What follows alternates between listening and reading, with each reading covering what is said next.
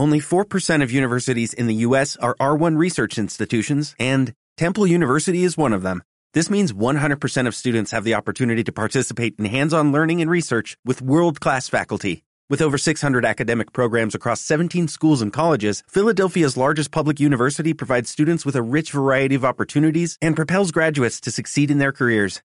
Temple University. Schedule a campus tour today at admissions.temple.edu/visit.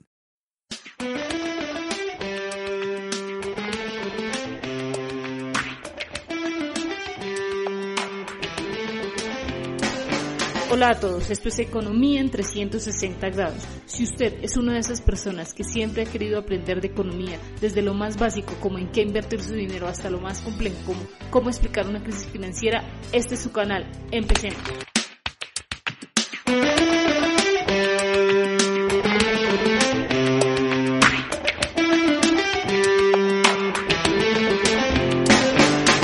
Hola, hola a todos, mi nombre es Angie Soto y este es un nuevo episodio de nuestro canal Economía en 360 grados denominado Hábitos de Ricos segunda parte. Bienvenido. En el capítulo anterior nosotros hablábamos de cuáles son esos hábitos que parecen característicos en las personas que consiguen éxito y entendimos también que no por tener estos hábitos las personas son exitosas o que aquellas que no tienen estos hábitos no pueden ser exitosas. Por el contrario, consideramos que una cosa no se traduce en la otra. Es decir, si usted tiene estos hábitos, no considere que va a ser exitoso y si no los tiene, no considere que va a terminar en el fracaso, sino que es importante verlos porque esto han permitido que algunas personas mejoren en aspectos de su vida como lo puede ser el aspecto familiar, personal, empresarial, espiritual. Y que es importante tener acá en cuenta que definitivamente muchas veces los hábitos determinan cómo nos vemos en otras facetas de nuestra vida. Es decir, que muchas veces los hábitos terminan reflejando cómo somos o cómo nos comportamos en muchos de los aspectos de nuestra vida. Por eso en este capítulo les he querido traer cuáles son esos primeros pasos que cualquier persona que quiera cambiar sus hábitos o que quiera mejorarlos o que quiera tener buenos hábitos tiene que empezar a hacer sí o sí. Pero es importante tener en cuenta que el proceso de tener un hábito no es un proceso tan sencillo. Realmente esto requiere mucho tiempo y requiere cambiar nuestros patrones internos de comportamiento y de entender y de idealizar el por qué queremos cambiar ese hábito. Y el primer paso que yo considero necesario es algo lo que yo he denominado señal recompensa. Y es que muchas veces esos hábitos que no son tan favorables para nosotros tienen una señal y a su vez tienen una recompensa.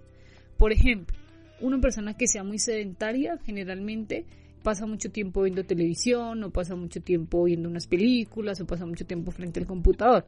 Lo que quiere decir que hay que cambiar o modificar ese mal hábito. En este orden, si usted lo que quiere es dejar de ser tan sedentario y usted se plantea, por ejemplo, empezar a hacer ejercicio, empezar a trotar, no sé, tres veces por semana, lo primero que debe hacer antes de empezar a desarrollar este hábito es básicamente establecer cuál será su recompensa porque recuerde que en su hábito anterior, cuando usted descansaba, su recompensa era, por ejemplo, ver más televisión, ver series que le gustaban, películas. Entonces, ahora que usted quiere cambiar ese hábito por, eh, es decir, pasar ese tiempo de sedentarismo por actividad física, busque qué recompensa se va a dar a usted mismo. Y generalmente las recompensas que se utilizan son recompensas que lo hagan muy feliz a usted. Un ejemplo, usted puede decir, bueno, voy a hacer el, deber, voy, voy a intentar trotar cuatro veces por semana y a lo largo de un mes voy a regalarme unos tenis nuevos o a lo largo de un mes voy a darme una tarde de película. Eso genera que usted tenga motivación para seguir el proceso y para no de alguna manera no decaer mientras logra mejorar ese hábito y tener un hábito mucho más saludable de ejercitarse. Un segundo aspecto muy importante es la fuerza de voluntad. Miren, cuando uno va a mejorar un hábito o a generar un hábito, indudablemente esto implica desarrollar cambios y muchas veces estos cambios cuestan porque es salir de esa zona de confort.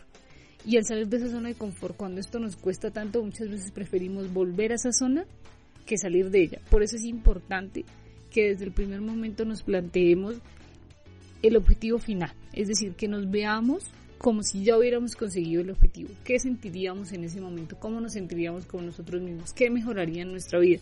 Para que de esta manera en los momentos en los que de pronto sintamos que no vamos a seguir, eh, que se nos ha hecho muy pesado cambiar este hábito, pensemos en ese resultado final, nos enfoquemos en eso y eso nos permita tener una mayor fuerza de voluntad para alcanzarlo. Un tercer aspecto y tal vez uno de los más importantes en este tema de modificar los hábitos o de generar hábitos buenos o hábitos que para nosotros son buenos es el tema del lenguaje. Como entendemos, todos los seres humanos somos lingüísticos, es decir, que nos comunicamos de muchas maneras, verbal, no verbal, corporal. Y en este orden, una de las formas que nos comunicamos con nosotros mismos es por medio del lenguaje. Cuando nosotros enviamos a nuestra mente mensajes pensando todo el tiempo en lo difícil que está haciendo, en lo agotador, en que te está costando demasiado, muchas veces eso se puede venir en nuestra cuenta y, y sabotearnos a nosotros mismos, porque nuestra mente se encarga de traducir eso y sabotear el proceso que estás llevando. Por eso es muy importante que cada uno de los mensajes que tú emitas a tu mente sean de abundancia, sean de equilibrio, sean de estabilidad, para que de esta manera tu mente también se conecte con tu cuerpo y te ayude a llevar adelante ese nuevo hábito.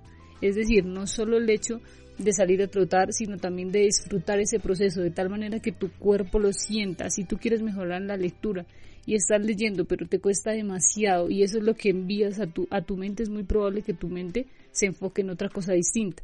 Por eso es importante que cada uno de los mensajes que envíes sean mensajes de abundancia, de prosperidad, de estabilidad, de tranquilidad, para que de esta manera tu mente lo traduzca y te ayude a ser mucho más llevadero el proceso y te ayude a llevarte mucho más rápido y de manera más eficiente a ese objetivo que quieres lograr o a ese nuevo hábito que quieres lograr. Sin lugar a dudas, una cuarta característica que debe generar en este proceso es el tema de las pequeñas victorias. Nosotros, los seres humanos, por naturaleza tendemos a buscar los resultados de corto plazo. Nosotros somos personas que hoy queremos emprender y mañana queremos ser millonarias. En este orden, cuando tú quieres modificar algún comportamiento negativo o quieres generar en ti un nuevo hábito, es muy probable que quieras ver los resultados rápido y que si no los ves, de alguna manera te frustres y prefieres volver a tu zona de confort inicial que seguir eh, hacia tu objetivo. En este mismo orden, cuando queremos cambiar un hábito, muchas veces decimos, si empezamos a correr esta semana, eh, si en dos o tres semanas no vemos, no nos vemos más delgados, no nos vemos más esbeltos, eh, no, no hemos sentido que hemos mejorado, es muy probable que simplemente dejemos ese propósito a un lado. Por eso es muy importante establecer pequeñas victorias, pequeños momentos en los que te sientas satisfecho con lo que has hecho y mires hacia adelante y no hacia atrás. Porque mirar hacia adelante implica que vas a mirar hacia tu, hacia tu objetivo y mirar hacia atrás implica que vas a mirar hacia tu zona de confort inicial.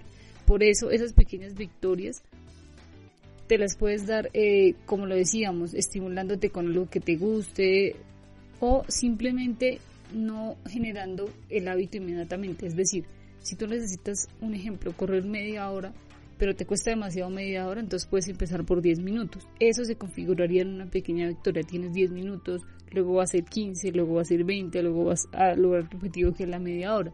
Por eso es muy importante también que en el tema de los hábitos no siempre se trata de pensar, por ejemplo, la primera vez que vamos a iniciar el hábito de lectura, leernos un libro semanal. Pues esto va a ser muy complejo porque nuestra mente y nuestro cuerpo no está adecuado a la lectura. ¿Qué tendríamos que hacer en ese caso? Ponernos metas.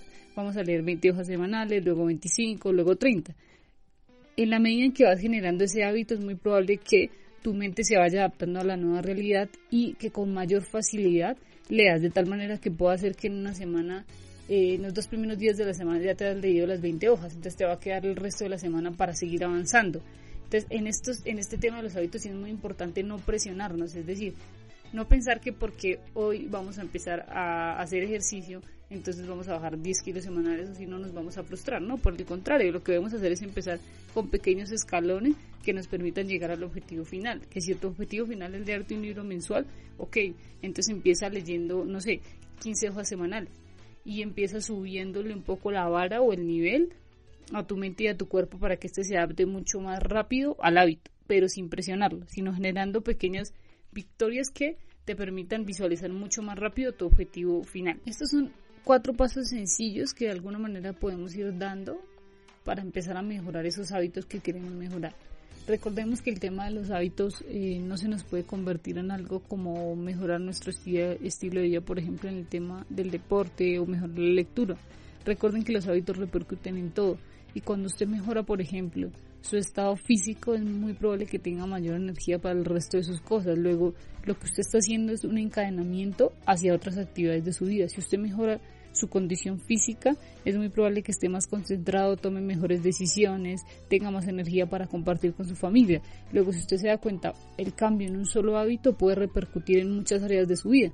Por eso es que es tan importante el tema de los hábitos, porque generalmente un hábito que pareciera ser de una sola área de su vida termina repercutiendo en todas las demás.